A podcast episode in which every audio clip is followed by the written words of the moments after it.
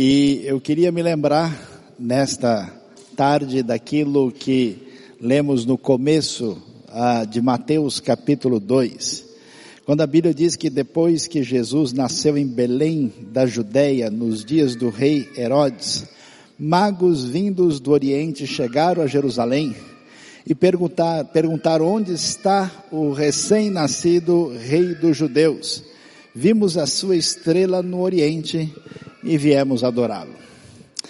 Pensando nessa data tão especial que encontramos no Natal, nós devemos dar uma parada e refletir no seu profundo significado.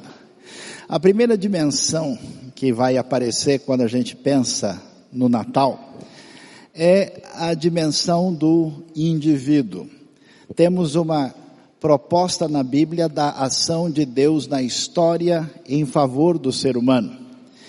E essa ação é uma atuação histórica que envolve uma pessoa individual que na sua trajetória marcou a história conversando diretamente com indivíduos.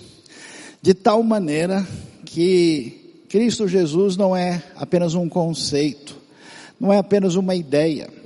A Bíblia vai deixar claro que ele é o profeta, quer dizer, que ele trouxe a última palavra divina, vai deixar claro que ele é rei e que ele é sacerdote que pode fazer essa dimensão de aproximação entre nós e Deus.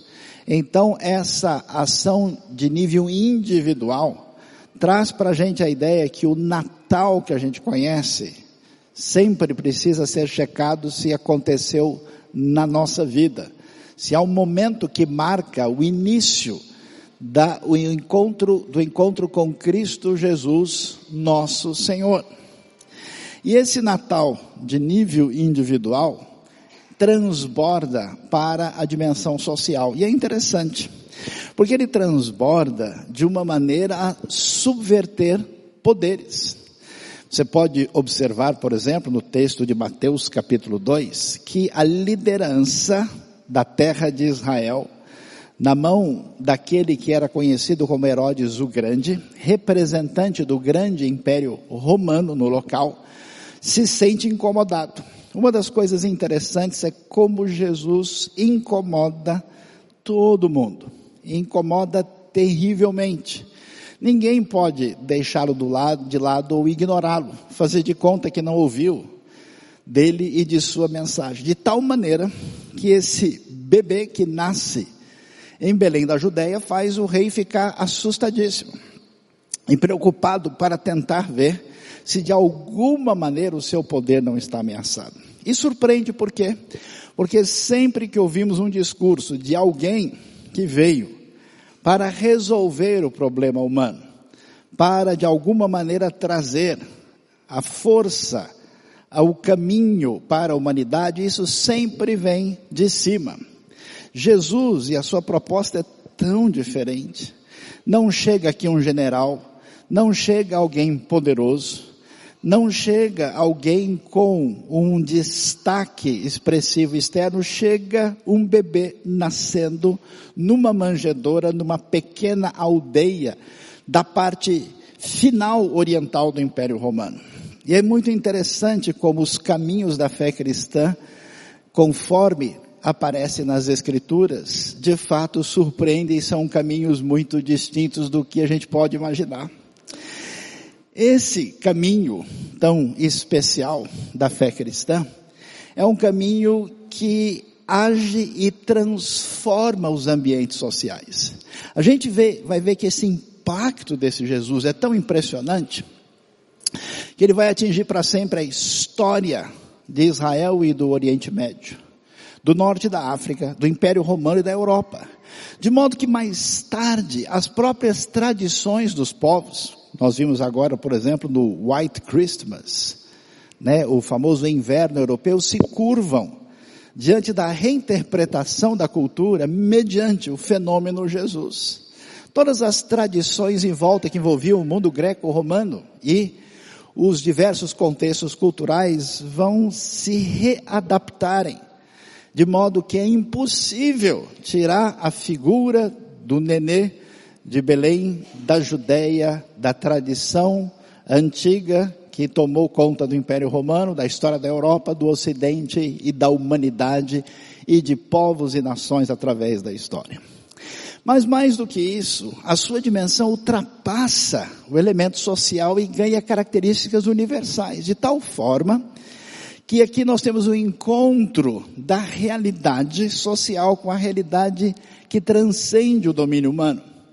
De tal forma que os magos, que eram estudiosos de ciências ocultas e ciências fundamentadas na observação que vieram do Oriente, muito seguramente da Pérsia, chegam e dizem, olha, nós vimos a sua estrela no Oriente e viemos adorá-lo.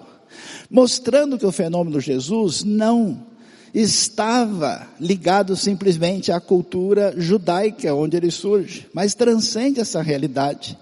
E é reconhecido de modo que os donos do conhecimento maior vão se curvar e trazer os seus presentes, ouro, incenso e mirra, sabendo que aí está o rei dos judeus, o rei dos reis, tão cantado, por exemplo, e celebrado por Georg Philipp Handel. Esse mesmo Jesus que traz esse impacto tão extraordinário, mostra a sua dimensão maior, porque tudo que acontece com ele, desde o seu nascimento, a sua caminhada, a sua morte, a sua ressurreição, estava tudo escrito é cumprimento de profecia, profecias de séculos, específicas, detalhadas.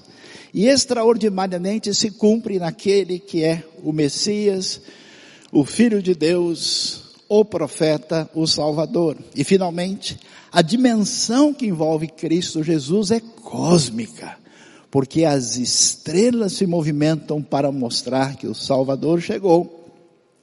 E é cósmica numa dimensão tão impressionante que Lucas, capítulo 2, verso 14, celebra o cântico dos anjos diante do nascimento do pequeno bebê de Belém da Judéia, dizendo glória a Deus nas alturas e paz na terra aos homens de boa vontade. É impressionante. E de fato, pensem o que quiserem, digam o que preferirem, mas não há ninguém na história humana que possa se comparar à pessoa de Jesus. Meu desejo a todos que estão aqui, que hoje, nesse momento em que o nosso tempo é parado, em dimensão, na dimensão de uma realidade, de um tempo superior, o nosso cronos, como diziam os gregos, é invadido por um kairos, um tempo divino. Isso deve nos levar a visitar o nosso coração em busca das nossas verdadeiras intenções, na nossa relação com Deus, com o próximo e até mesmo conosco mesmos. Como é que está nosso relacionamento com Deus, a nossa vida diante da realidade desse Jesus. E encerrando nossa reflexão, vamos dizer, o Mestre Jesus viveu apenas 33 anos, não deixou nada escrito de próprio punho, mas é o centro da história humana. O Filho de Deus escolheu doze discípulos que propagaram sua mensagem depois da morte e ressurreição do Salvador. Apesar de serem pessoas simples e comuns, a mensagem de Cristo, cuja marca registrada é o amor, mudou a história. Não foi por acaso. Os seguidores de Cristo foram e são martirizados em muitos lugares do mundo. Gente de má índole tem prejudicado a mensagem do Evangelho, mas mesmo assim, Nada pode conter e impedir o avanço da mensagem de amor, perdão, graça e salvação do Evangelho de Jesus. Destacam-se dos ensinos de Jesus o amor a Deus e ao próximo. E a grande comissão da igreja de fazer discípulos, batizá-los e ensiná-los a obedecer ao Mestre Jesus, que nos concede salvação pela graça e pela fé. Conforme John Alan Francis, Jesus é sem igual nasceu num pequeno vilarejo e era filho de uma camponesa. Cresceu em outro vilarejo onde trabalhou numa carpinteria até os 30 anos. Por três anos foi um pregador itinerante. Nunca escreveu um livro. Nunca ocupou posição, nunca formou família, nem teve casa, não frequentou faculdade ou ambiente similar. Nunca conheceu uma cidade grande. Não se afastou 300 quilômetros do lugar onde nasceu. Nada fez que normalmente acompanha o poder. Não tinha credenciais. Era simplesmente Jesus. Tinha apenas 33 anos quando toda, toda a opinião pública se voltou contra ele. Seus amigos fugiram e um deles chegou a negá-lo. Foi entregue a seus inimigos e passou por escárnio em seu julgamento. Foi crucificado entre dois ladrões. Quando estava morrendo, seus executores disputavam suas roupas, suas únicas posses nesse mundo. E quando morreu, foi sepultado em um túmulo emprestado por um amigo bondoso. Vinte séculos se passaram e hoje ele é a figura central da raça humana. Todos os exércitos que já marcharam, todas as frotas navais que já navegaram, todos os parlamentos que existiam e todos os reis que já reinaram juntos, não influenciaram o ser humano como essa vida solitária.